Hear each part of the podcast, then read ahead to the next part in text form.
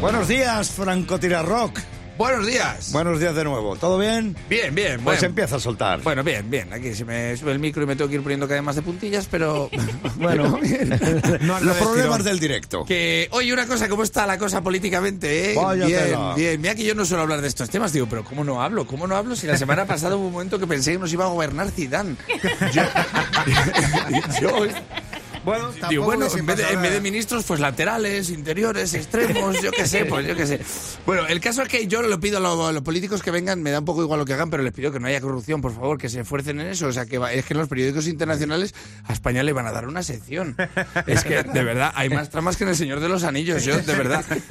Porque El Señor de los Anillos tiene mucha emoción y en España tenemos mucha emoción de censura.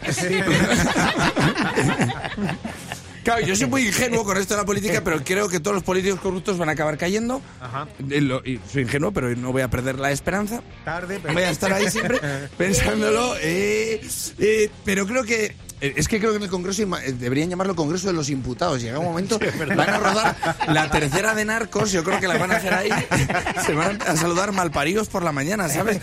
Es que de verdad, a algún partido le va a salir más barato hacer los congresos en Soto del Real que en su sitio, ¿sabes? Porque se van a ahorrar en transporte. Y dices, ¿cómo puedes acabar con la corrupción? Pues no lo sé, de momento podías quitar cosas. Por ejemplo, vuelos a Suiza. Pues no va a haber, ya no va a haber. Está, a Suiza en alza. El que quiera ir, que vaya en alza. Pero, pero, pero el directo no, el que paran los pueblos. Seis días de viaje, venga. Seis días de viaje, hombre. Y luego, si vas a la cárcel, todo el dinero que hayas robado se transforma en trabajos para la sociedad. Tres millones de euros, tres millones de euros en zanja. Claro. Ya verás que pronto llaman a su partido y dicen, oye, instaurar eso de la pena de muerte. Anda. Que llevo zanjas A ver si me quitan del medio. Y así za- zanjas el tema. Pero esto, ¿sabes lo que pasa? Que es un problema de educación. En este país hay un problema de Estoy de educación. acuerdo. Porque tú mangas el champú en el hotel y te hace gracia. Claro. Pero te mangan el champú en el gimnasio y te cagas en la madre que parió a Peneque. ¿eh? ¿Eh? ¿Por qué? Porque es tuyo, ¿sabes? Pero el dinero público no lo vemos así. Si no lo Sí, coges señor. es que eres tonto. Claro. Claro, esto siempre se ha dicho aquí. Es que eres tonto, eres tonto y al final ¿qué pasa? Pues que te metes ahí, te lo meten en la cabeza, a ti se te mete entre ceja y ceja y ¿qué pasa? Pues que acabas entre reja y reja. Pues muy bien. Por tonto, por tonto, porque el tonto de mi pueblo valdría para político porque nunca mangaría, porque nunca se le pondría entre ceja y ceja. Entre otras cosas porque no tiene espacio entre las cejas. Porque es topelo ahí. Mira, hay una cosa, es cuestión de educación, hay una cosa que le escuché a Arguiñano que me dejó flipado. Dice que le dijo su padre cuando se fue de casa, una cosa te digo, prefiero verte muerto que en la cárcel por ladrón. Toma ya. Y me parece que ese es el ejemplo de cómo deberían ser las cosas. Ahí tienes a Arguiñano. Que, que- que cuando dice lo de rico, rico se refiere a otra cosa, joder.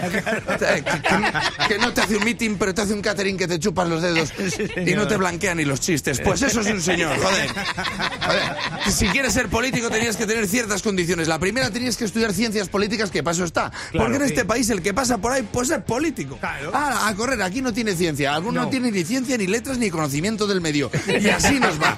Y otra cosa, deberíamos hablar el idioma universal, porque ya está bien de tener representantes en Bruselas que les hablen y ellos respondan. ¿Qué dices, hijo? ¿Qué dices, hombre? Y por supuesto, si quieres ser político, tienes que tener claro que tú y tu cuenta bancaria tenéis que ser sinceros. Ay, muy bien.